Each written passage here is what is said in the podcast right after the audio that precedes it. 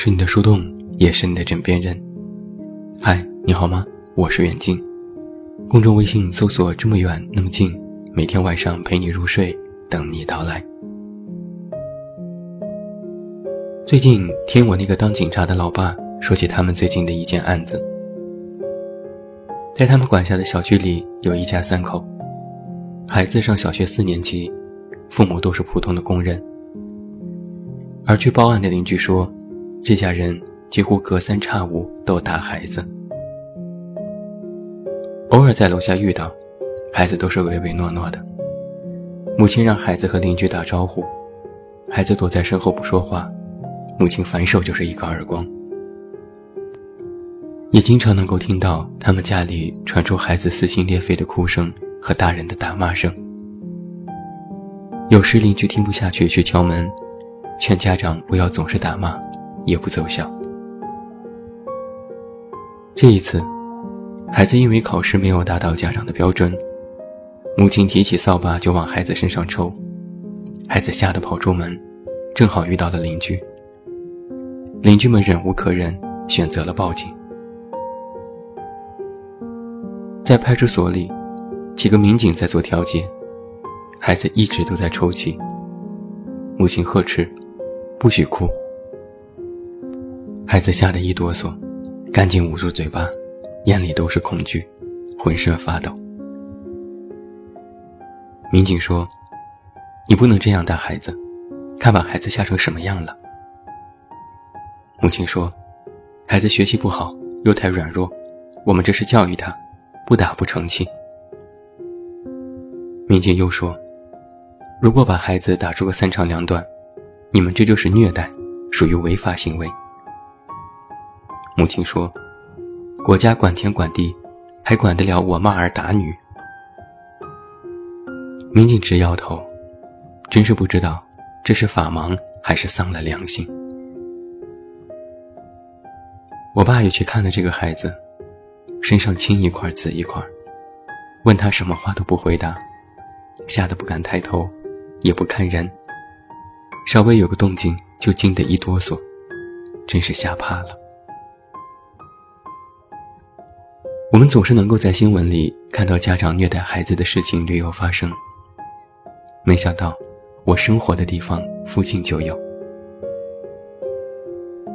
后来民警让他们回去了，并警告家长以后不许打孩子。走出派出所的门口。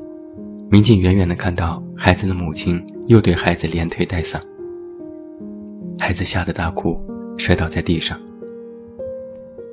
民警赶紧跑过去，指着他们问：“你们这是在做什么？”孩子赶紧爬起来，扯着母亲的衣角说：“爸妈别打了，我再也不敢了。”前几天，我和读者阿珏聊了聊。他刚念大学不久，父亲常年在外地工作，母亲独自一人在家，等于是三人分居了三地。母亲对阿珏不是很好，总是指责他，说他什么都不如别人，看他哪哪都不顺眼。母亲的婚姻生活不顺心，一生气就大喊大叫。那年阿珏上小学的时候。母亲又和父亲吵架，把所有的窗户都关严，开煤气罐自杀，开阀门，重复了三次。他也和阿珏吵架，跺脚尖叫，下跪，各种的痛骂，拉着阿珏去头顶，方式方法都十分的极端。阿珏家里条件不是很好，他自己又是艺术生，学费昂贵。母亲觉得这都是孩子的错。上了大学之后，阿珏想修双学位，要多交一份钱。战战兢兢和家人提起，他们说没钱，要花自己去挣。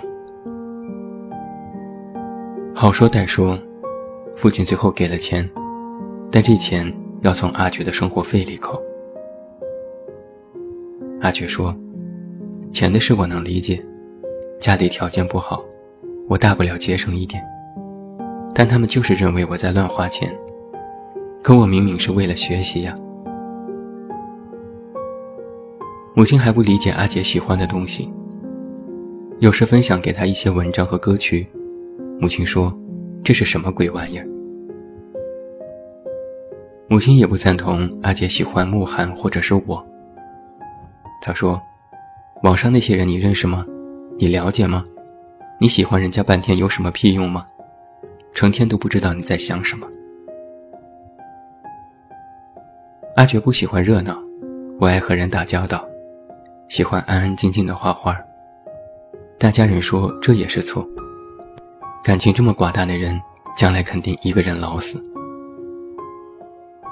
总之，阿珏做什么错什么，说什么错什么，家人没有一次赞同他，全部都是指责和打压。阿珏说：“有时我真的觉得他们根本不喜欢我。”长期被家人这样的否定和指责，对阿觉也有了影响。在和他的聊天过程当中，他不止一次地问我：“我是不是有问题？我是不是真的有问题？”而且，他把很多事情都忘得干干净净。他说：“真的想不起来了。”我偷偷地问小胡：“他是真的想不起来了，还是不愿意和我说？”小胡说：“真的不记得了。他总说自己变成现在这样，不是受家庭的影响，都是自己的错。”阿觉也说：“我觉得现在自己这样挺好，但家人老说是我的错，我多少就会受影响。”在和他的聊天过程当中，他反复说：“这不是家庭原因造成的吧？”这是我自己的性格，不是吗？说了这两件事，但我今天不想一味指责原生家庭的罪过，我想分享两个观点。第一，我们所有人都要给原生家庭背一辈子的锅。我这里所说的背锅，不是背黑锅，而是受影响。我爸和我说的那件案子，孩子每天一副受惊的模样，唯唯诺诺，胆小怕事。这就是在父母的棍棒之下形成的性格，会对将来孩子的成长有非常不利的影响。而阿觉呢，已经有了心理学上的选择性逆行遗忘症状，越是在意，就越装作不在意，是反应性的心理防御机制，用以规避。这就是典型的回避型人格，而且，原生家庭带来的影响还不只是负面。张韶涵就是一个典型的例子。他的家人可谓也是奇葩，闹得人尽皆知，影响了他的演艺事业。但他很勇敢，走了出来，重新复出，人气回升。但你有没有发现？曾经我们提到他，都说他的歌好听，人也长得美。但是现在一提到他，就会提到他的那些家事。那么多公号写过张韶涵，清一色的要提到他的家事，根本无法绕过。而这实际上就是给原生家庭背了锅，因为旁人已经无法无视这些事情。所以可以想象。那个被父母打骂的小孩子，和被家人一直否定的阿觉，在以后的人生当中，会遇到多少次类似的事情？亲朋好友提到他们，都会提及他们的父母和曾经的教育方式。背锅，不是脱离了家庭，也不是自己走出来克服了心理阴影，而是别人总提起，总会想到，这就很让人沮丧。第二个观点是，没有百分之百完美的原生家庭。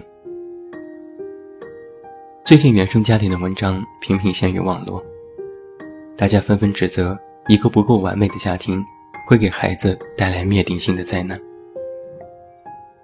这话其实不假，但却忽略了一点：实际上，没有完美的家庭。我们每个人身上或多或少都会沾染上家庭对自己的影响。你没有办法真正的和家庭划清界限。他们再打再骂，自己再痛苦不堪，但他们依然还是你的父母。虽然他们可能不配当大人，但这种血缘关系却无法否定。这么说吧，不能否认原生家庭对一个人的影响，但也不能把家庭因素当作是万能的借口。总是去谈被影响，实际上是忽略了一个人的再生能力。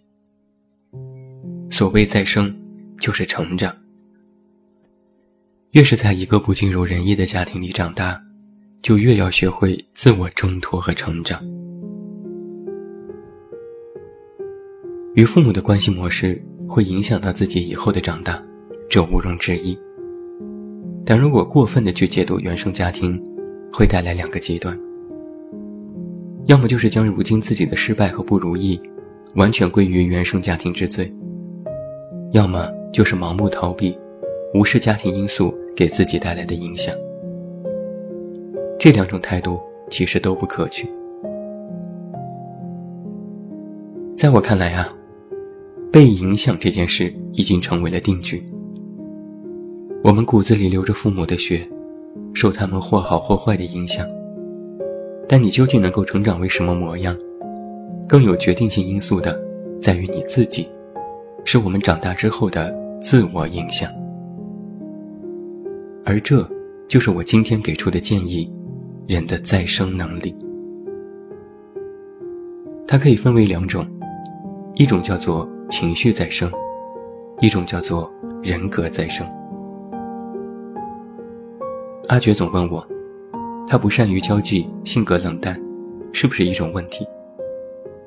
我说，不是，你的问题不在这里，而在于你没有办法去解决自我的困局。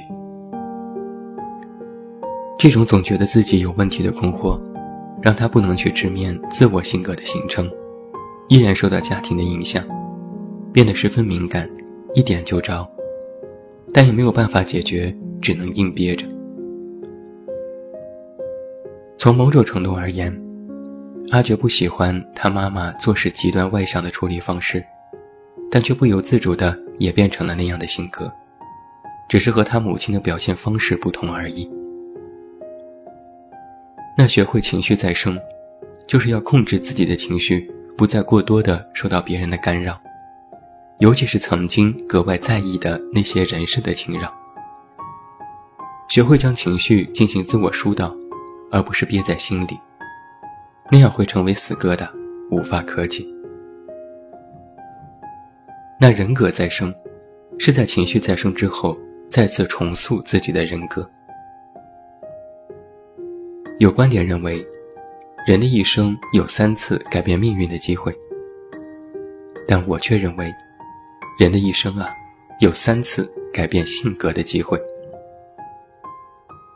第一次就是年少的时候，我们格外的受到家庭因素影响制约，对自己青春期的成长阶段起到关键性作用，成为了自己性格的底色。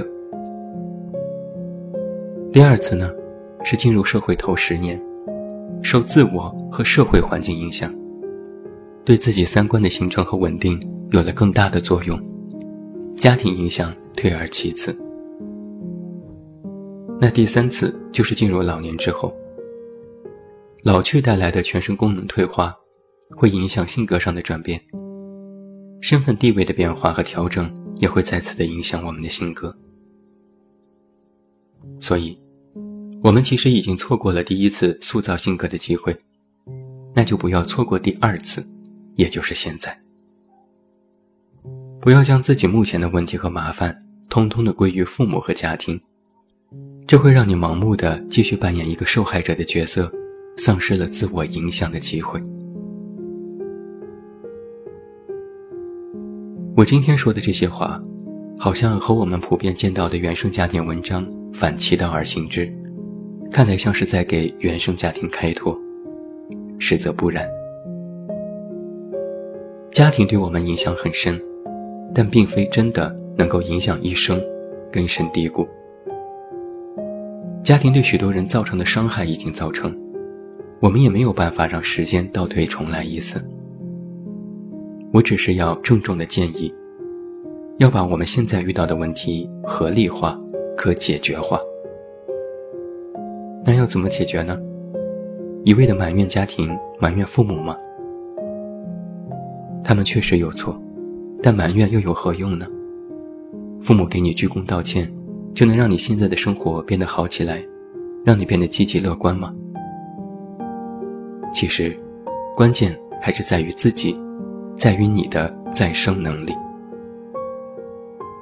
所以，每一个受到原生家庭更多影响的人，应该要有两个意识。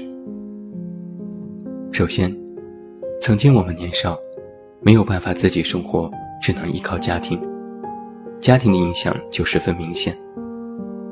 但是当你成年之后，你就要学会自我负责，要学会自己扛，要尽快拥有独立的能力，不要再过多依赖家庭。其次，伤害已经造成，痛苦在所难免，要学会断臂疗伤，不要把那些刺一直的插在心口，不要延续和承担曾经的过错。如何不去延续？就是曾经你觉得父母哪里做的不对，以后自己做了父母，千万不要这样做。那又如何承担？就是不去一味指责家庭的过错，让自己学会放下，学会修正自我。诚然，这是一条漫长的道路，也是一条格外艰辛的路，但你必须去做。这是一条你不得不走。但自我疗愈的路。人文主义心理学家卡尔·罗杰斯曾经这样说过：“好的人生是一个过程，而不是一个状态；是一个方向，而不是终点。”当你某天突然发现，自己走过了漫长的道路，曾经那个唯唯诺诺的自己已然消失，现在的你焕然一新。这才算是成长，而这就是自我的重生。父母生你，这是你的第一次生。